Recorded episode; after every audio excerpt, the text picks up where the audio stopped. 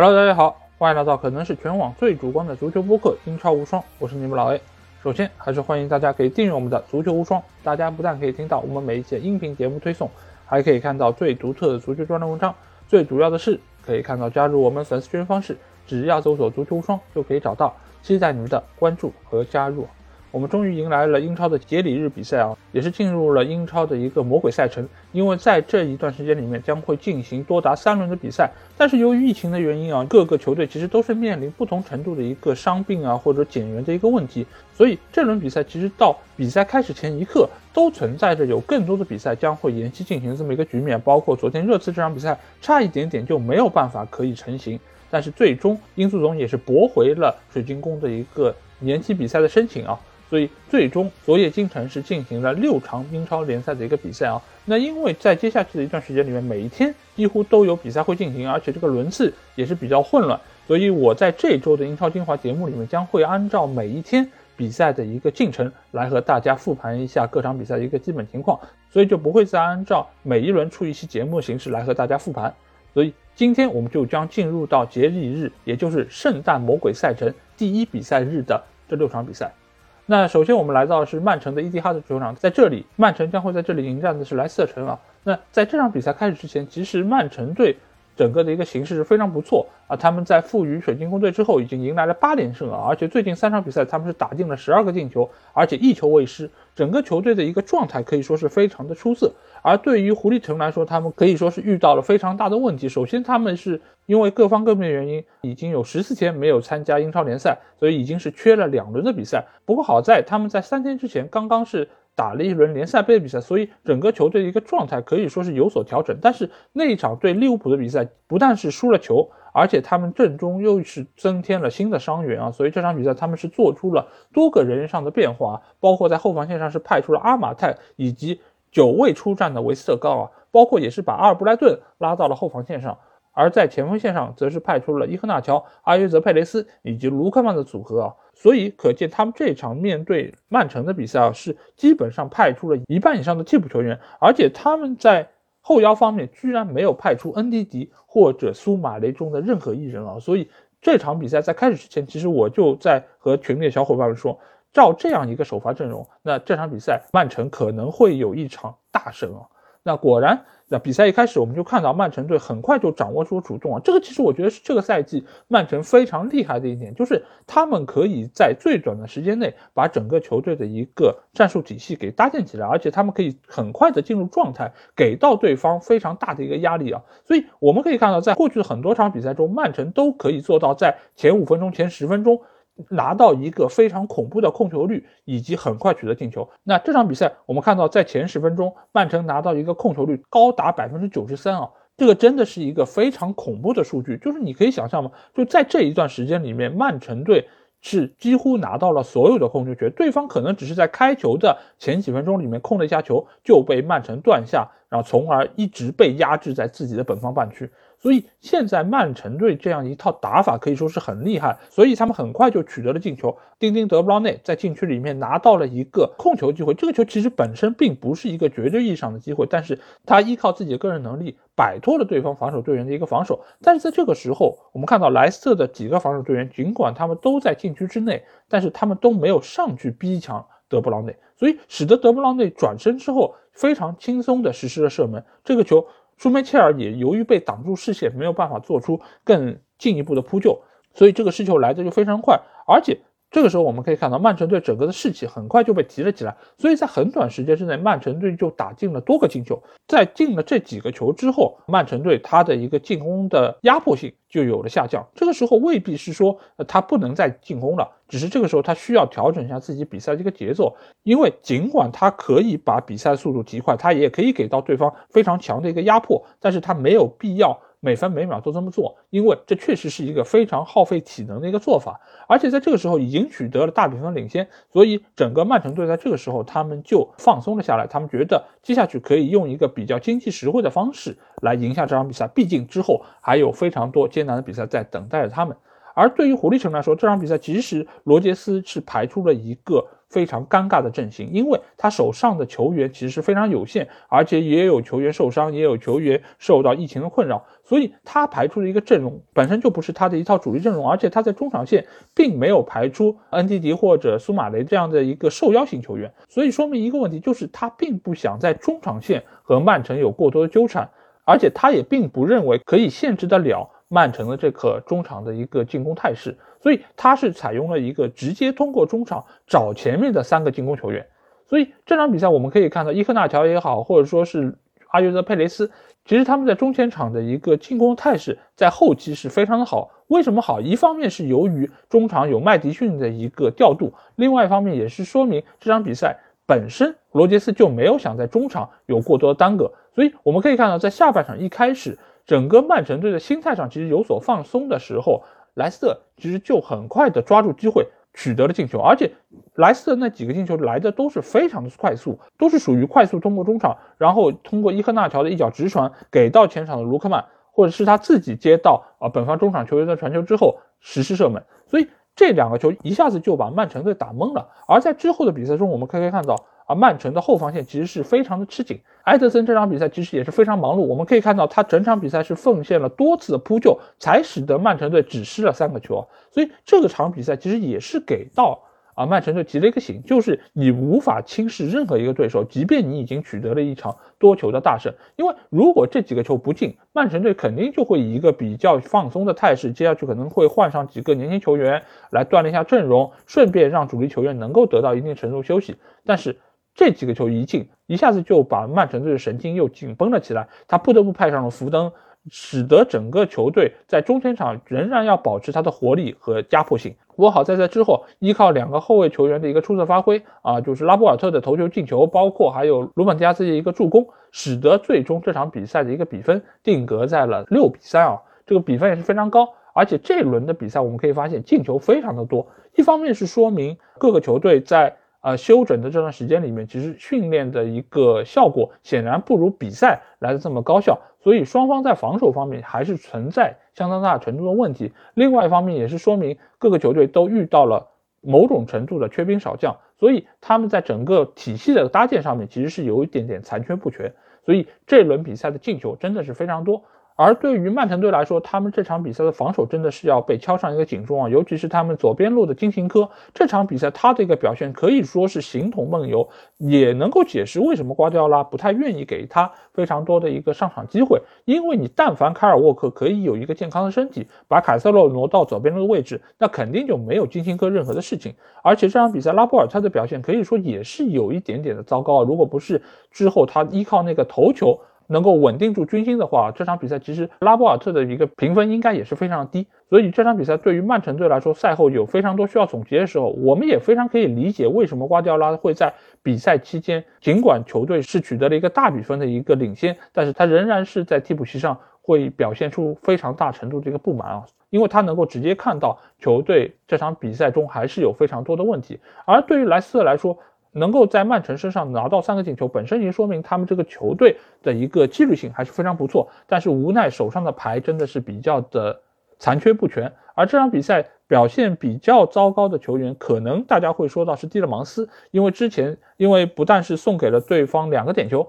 而且他在这场比赛中的一个表现似乎也并不如之前那么亮眼啊。但是我个人觉得蒂勒芒斯对于现在这个球队仍然是不可或缺的一个人物，我们不能因为他在禁区里面贸然送出两个点球，就觉得他好像是这场比赛一个罪人。但是如果没有他的存在，我觉得整个莱斯特的一个架构可以说是会完全散架啊。所以他对于目前的狐狸城来说还是非常重要的一个球员啊，但是对于莱斯特防守角球的这些防守动作来说，我觉得他们还是有需要总结的地方。因为，因为其实，在蒂勒芒斯送上那个点球之前，其实，在禁区里面已经有迪亚斯和维斯特高之间的一个纠缠啊，所以当时其实已经可以看出裁判对于这件事情是非常的在意。但是狐狸城仍然没有引起重视，使得蒂勒芒斯最终是非常鲁莽的送给了对方一个点球，也使得对方可以在很短时间内就确立一个胜局啊！所以这场比赛对于两个球队来说都有非常多需要总结的地方。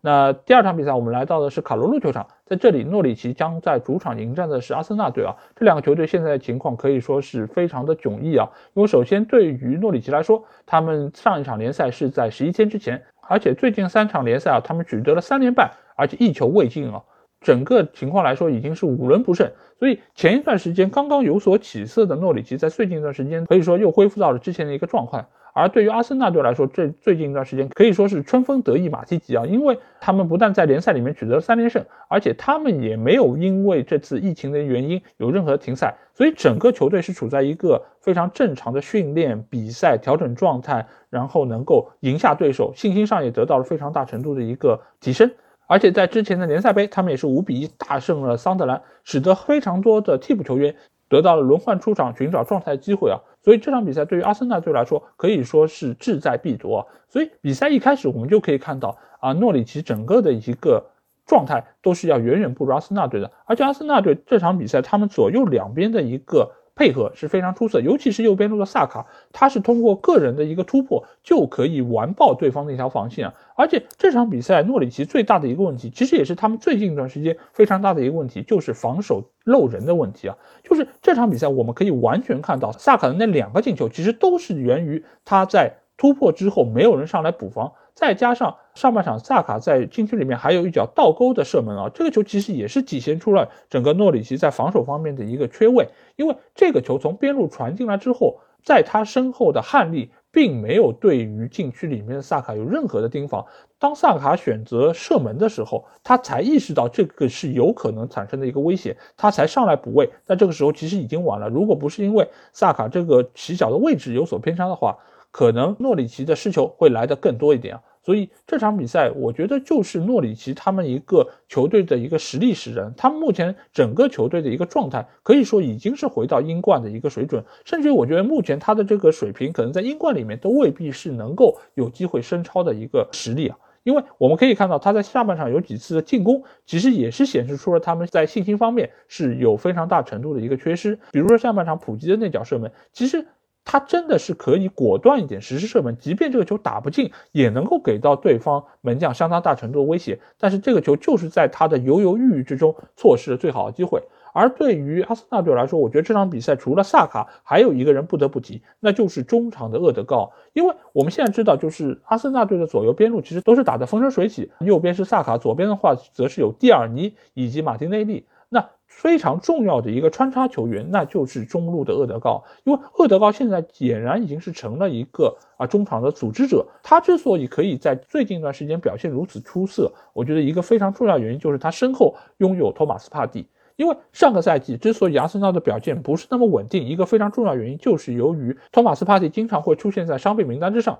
所以使得整个球队的一个阵容的稳定性并不是这么的好。但是这个赛季我们可以看到，自从帕蒂伤愈复出之后，他就是能够牢牢占据一个主力的位置，而且正是由于他的存在，使得中前场的这些球员他能够有更加稳定的一个发挥，因为他们不用再担心防守端有任何的后顾之忧，他们可以更全身心的投入到进攻之中。而这个时候，厄德高的一个作用就被非常明显放大啊！而且现在厄德高作为主力，而史密斯罗作为替补的这么一个搭配啊，我觉得也是非常合适。因为史密斯罗他的冲击力还是非常不错，所以在最后的二三十分钟让他上来冲一冲，反而可以取得更好的效果。所以这场比赛最后史密斯罗也是取得了一个进球啊。也是体现出了目前阿森纳队的这么一个阵容，以及他们对于球员的使用都是到达了一个比较好的阶段。而且拉卡泽特这场比赛也是点球破门，使得他们在点球方面的一个信心也是稍稍有所回升啊，也可以暂时忘记那个将要去打非洲杯的男人。所以这场比赛对于阿森纳队来说，不管是结果还是场面还是积分榜，都可以说是取得了一场完胜。那下场比赛我们来到的是热刺球场，在这里托特纳姆热刺将主场迎战的是水晶宫队。在这场比赛开始之前，两个队的一个情况可以说也是有比较大的区别，因为自从孔蒂上任之后，热刺已经取得了联赛五轮不败啊，而且上轮比赛二比二战平利物浦的这场比赛，大家也看到了他们的一个状态可以说是非常不错。如果在锋线上的把握机会能力可以更好一点的话，甚至有可能可以拿到一场比赛胜利啊，而且他们在。三天前的联赛杯也是刚刚二比一战胜了西汉姆联队，所以士气正盛啊。而另外一边的水晶宫队最近一段时间的一个表现可以说是比较一般，而且他们距离上一场的联赛也已经是过去了十天，所以整个球队他们的一个状态并不是处在一个最好的位置。而且这轮比赛他们的主力中卫格耶也没有办法出战，所以约西姆安德森替代他出现在了首发位置上。而比赛一开始，我们也可以看到双方其实打的相对来说并不是那么的兴奋啊。因为相比于啊曼城这场比赛或者阿森纳这场比赛，他们这两个队伍的一个状态的调整似乎并不是那么理想。但是热刺仍然是在阵容的实力上面有比较碾压级的一个优势啊，尤其是他们中场这次又是派出了霍伊比尔和斯基普的组合，有他们两个在场，基本上中场的一个控制力还是能够得到非常好的一个保证。而对于热刺来说，这场比赛表现最好的球员无疑是他们右边路的埃莫松啊，因为埃莫松面对水晶宫这样的队伍，其实他是非常的得心应手啊。因为首先他速度非常快，而对方在他这个位置上的球员可能是汤姆金斯这样就是岁数偏大，而且转身可能是有一些慢的后卫球员，所以这场比赛热刺对于右侧的这一个进攻其实是倾注了非常大程度的一个精力啊。而且在这一边配合埃莫松的则是小卢卡斯，所以这场比赛热刺队的几个进球其实都是通过右路而发起。的啊，包括第一个进球就是凯恩接小卢卡斯的一个横传之后，将球轻松打进球嘛。这个球照我说来，其实就是一个奶奶球。但是这个奶奶球对于凯恩的一个信心是一个非常好的激励啊。而第二个球则是来自于埃莫松在右路的直接传球，给到了小卢卡斯头球破关。所以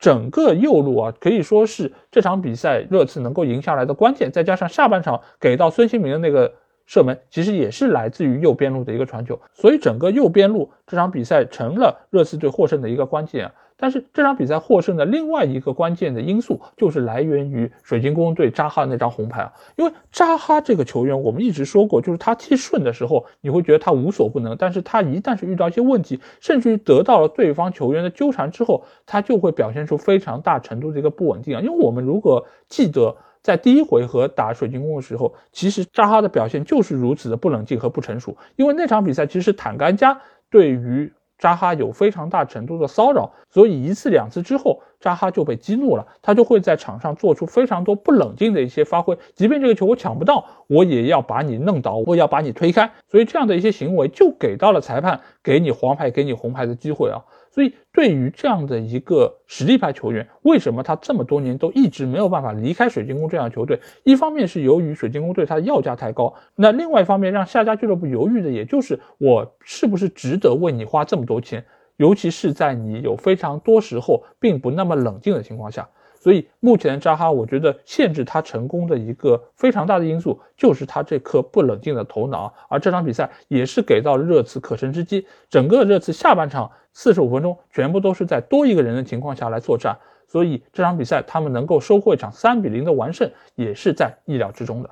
那下场比赛我们来到的是伦敦球场，在这里西汉姆联队将会主场迎战的是南安普顿啊。那这场比赛对于两个球队来说都是十天内经历的第一场联赛啊，双方都是因为各种各样的原因缺席了一轮的比赛。但是对于西汉姆联队来说，他们在三天前刚刚打了一场联赛杯比赛，他们是一比二负于了热刺啊，所以可见现在西汉姆联队的一个竞技状态。比起他们前一段时间是有相当大程度的一个退步啊，而对于南普顿来说，最近的状态也并不是太好，已经六轮比赛不胜，而且场场比赛都有丢球啊，一共是丢了十四个球，所以在防守端他们的问题是比较大。不过这场比赛贝德纳雷克可以复出，替下了上轮比赛首发出战的莱昂科，而中场则是派出了埃尔尤努西。那比赛一开始，双方其实打的是比较的开放，都希望可以从对方身上拿到三分啊。但是显然南普顿是打得更好的一方，尽管他们第一个进球来的是有一点点的意外啊。这个球其实并不是一个绝对意义上的机会，但是埃尔尤努西在禁区弧前的一脚冷射，洞穿了西汉姆联队的大门。这个球其实，呃，你可以说是他射得非常精彩，但是其实也是由于西汉姆联队现在防线上多名球员的受伤，给到了。阿尔纽努西这样一个起脚的机会，因为这个球你看上去他们防守队员是很多，但是他的防守体系其实有一些松散，所以正好是有一条射门的线路给到了南安普顿。而对于西汉姆联队来说，他们目前的后卫线确实是捉襟见肘啊，因为他们两个主力的中后卫都受伤，没有办法上场，而且短期内似乎都没有办法能够恢复健康，所以。目前对于他们来说，他们只能死马当活马医，用现有这套阵容，尽量能够在后防线上少失球，而寄希望于在进攻线上能够有更好发挥。但这场比赛，他们在首发阵容上并没有排出安东尼奥，还有兰奇尼，则是派上了本拉赫马还有弗拉西奇啊。这个其实对于整个球队的进攻效率还是有相当大程度的一个拖累。所以在半场休息的时候，他们就派上了安东尼奥。把安东尼奥一上场。这个效果真的是立竿见影啊！他很快就取得了进球，帮助球队扳平了比分。这个对于整个西汉姆联队来说可以说是非常重要的一个进球，但是仍然架不住他们在防守端问题，后卫线上一个非常冒失的失误，送给了南安普顿一个点球，而圣徒的点球专家沃德普劳斯不负众望，将比分再次超出，而且在之后的比赛中又依靠一个定位球确立了胜局啊！所以这场比赛我觉得，呃，南普顿几个进球，其实你说它是绝对意义上的机会吗？我并不这么认为啊。但是这场比赛可以说南普顿显然是发挥更好的一方，而且他们三条线上的球员在这场比赛中。都展现出了最好的一个竞技状态，包括前场的布洛亚，包括中场的沃德普劳斯，以及后防线上贝德纳雷克，其实他们都是倾尽全力。尽管他们在防线上仍然是有比较大的问题。但是能够在客场取得一场胜利，对于目前的圣徒来说，可以说是非常重要的三分。而对于西汉姆联队来说，我们已经之前说过，他们的阵容厚度其实是不够的。一旦有主力球员受伤，对于他们的影响是非常巨大。尤其是现在后防线上的问题真的是非常的大，而且在前锋线上，目前他们也已经显示出了在体能方面的一些问题啊。所以在之后比赛中，莫耶斯能不能？很有效的应对现在这种不利局面，我觉得就是非常重要。但是我觉得对于西汉姆联队来说，这个赛季能够在前一段比赛中有这么好的一个发挥，已经算是出乎大多数人的意料。所以我觉得目前来说，可能是他们需要慢慢回归到一个正确位置的这么一个过程之中啊。那下场比赛，我们来到的是维拉公园球场，在这里，阿斯顿维拉将主场迎战的是切尔西啊。那这场比赛其实切尔西的阵容尽管比上一轮比赛是有一些些的好转，但是仍然是有多名球员是处在伤病或者说是疫情的一个困扰之中。但是阿斯顿维拉显然比他们的状态要更差一点啊，因为他们已经。十二天没有打联赛比赛，而且他们主教练杰拉德也是受到了疫情的困扰，这场比赛并没有办法出现在场边来指挥。不过好在维拉最近一段时间的状态还是非常不错啊，他们在最近六场比赛里面取得了四胜两负的战绩，而且输的两场球也是输给了利物浦和曼城啊，所以他们现在的一个球队的稳定性还是非常不错。不过这场比赛面对实力超强的切尔西来说，可能又会重复对于利物浦和曼城的失利啊。从结果上来说，果不其然。但是从过程上来说，我觉得维拉队打的其实还是有一些亮点的。主要的亮点可能还是集中在进攻方面，因为这场比赛维拉队的防线还是出现了非常多问题，尤其是之前他们表现比较稳定的卡什，其实这场比赛其实是有多次的失误啊，包括是送上那个点球，其实他的防守动作是显得比较的业余。不过在进攻端，阿斯顿维拉还是能够给到切尔西一定的威胁，包括那个比较运气的进球啊，因为那个球其实是塔盖特非常正常的一脚传中球，但是没有想到被詹姆斯顶到之后啊，就发生了偏转。进入了死角，这个其实是切尔西非常不走运的一个失球。但是这场比赛，切尔西的整个防守端，我觉得他们做的还是非常不错。因为从上场比赛我们就说到啊，由于坎特的回归，所以给到他们的后防线非常大程度的一个支援。所以一旦防守端的压力得到了减轻，那他们失球数一定会更少。而且这场比赛，小查洛巴也是回到了后防线上，作为三中卫体系中的一员。所以他的一个机动性以及转身能力也是给到了本方防守非常大程度的一个支援。所以这场比赛，切尔西在防守端可以说是比较的稳健，而在进攻端，由于这场比赛他们派出了奥多伊替下了前几场比赛出战的杰赫，所以我觉得这个效果真的是立竿见影啊！因为我们之前也说过，杰赫的射门是非常不理想的，但是他又非常喜欢自己单干，所以他某种程度上会浪费切尔西非常多的射门机会。但这场比赛。我们可以看到，奥多伊在锋线上的表现，不但是能够给到前场球员传球，而且他也可以自己策动进攻。所以，能够多上奥多伊的话，我觉得对于之后切尔西的一个进攻线会是非常有效的一个提升。而且这场比赛，洛伦尼奥搭档坎特的一个组合，可以说是目前切尔西最好的一个中场配置。所以，对于现在切尔西来说，阵容已经慢慢的变得齐整了，再加上下半场卢卡库的一个优异的发挥，所以目前我们可以对切尔西更有信心一些。我们也可以觉得他们能够重新回到争冠的一个行列之中。而对于维拉队来说，我觉得输给切尔西不可怕，输给曼城和利物浦也是很正常的。因为对于他们现在这套阵容来说啊，输给强队其实是很正常的一件事情。他们只要把那些该拿下的对手拿下，我觉得这个赛季对于维拉来说就是一个成功赛季。好，那我们最后一场比赛来到是美国运通球场，在这里，布莱顿将会在主场迎战是布伦特福德啊。那这两个队伍其实目前的一个境况可以说是一个比一个惨啊。那布莱顿队他们已经十一轮不胜，而且最近六场比赛进球数也是非常少，最多只进了一个球啊。而对于布伦特福德来说，他们已经十六天没有进行联赛比赛啊。不过好在他们在四天之前啊是进行了一场联赛杯的比赛，不过在那场比赛中他们是零比二负于了切尔西，所以目前。整个球队一个状态并不是太好，不过好在他们上一轮联赛是刚刚战胜了沃特福德，对于他们的信心上可能是有一定程度的提升。但是整个球队目前来说还是伤病情况比较严重啊。不过好在这场比赛他们是迎来了伊万托尼的回归啊，这个对于进攻线也是一个利好消息。那比赛一开始，我们可以看到两个球队其实在进攻场面上可以说是势均力敌。布伦特福德方面，他们前场的姆贝乌莫还是非常活跃啊。而对于布莱顿队来说，他们一直以来的问题就是进攻效率比较低下。但这场比赛他们却是扭转了这么一样的一个固有的一个状态啊，因为因为他们在上半场特罗萨德那个进球就是非常的漂亮，而且这个难度也是很高，就是他需要面对对方出击门将的时候。有非常冷静的一个头脑，啊这个球他也是用自己非常优异的一个脚法将球打入了球门，而且在上半场结束之前，莫派又为球队确立了一个胜局啊，因为。莫派这个球员，我们一直说他的把握机会能力是很差的，但是这个远射我们可以看到，几乎是打进了一个完全的死角啊！所以这种球对于布莱顿队来说真的是很难得一见，但是在这场比赛中，他们却能够做到这一点，也显示出他们的状态还是非常不错。所以对于布伦特福德来说，这场比赛其实就是因为几个比较小的失误葬送这场比赛，因为从整个场面来说，或者说从整个呃技术统计来看。其实两个队伍的一个情况是差不太多的，而且布伦特福德也取得过非常接近进球的机会，包括下半场被库库雷利亚顶出的那个球啊，那个球其实真的是非常接近进球啊。所以对于小蜜蜂来说，这场比赛只是一场比较不走运的一个比赛啊。但是对于布莱顿队来说，能够通过这场比赛取得一场二比零的完胜，而且能够止住自己十一轮不胜的一个颓势，我觉得对于他们之后的比赛是非常重要的。而对于布伦特福德来说，我觉得。还是需要等待他们有更多的伤员能够回归，这样的话，他们整个球队的一个完整性，我觉得才能够得到一定提升，整个球队的一个进攻效率，包括防守效率，才能够得到根本上的一个缓解啊。所以目前来说，这两个球队的一个境况都不是太值得乐观啊。不过布莱顿由于下场比赛比苏马的回归，我觉得他们的一个实力还是能够进一步的得到恢复，所以相对来说，海鸥军团的一个情况会更加的乐观一些。好，那这就是魔鬼赛程第一比赛日的六场比赛啊。对于球员来说，我觉得他们也是非常辛苦，不但是需要在这么紧密的赛程中尽量的发挥出自己的水平，另外一方面，他们也要面对无时无刻有可能出现的疫情啊。而对于球迷来说，他们在这样的一个节假日没有办法看到自己主队比赛，显然也是一件比较失望的事情。但是这又能怪谁呢？要怪只能怪英国政府他们疫情防控的不力吧。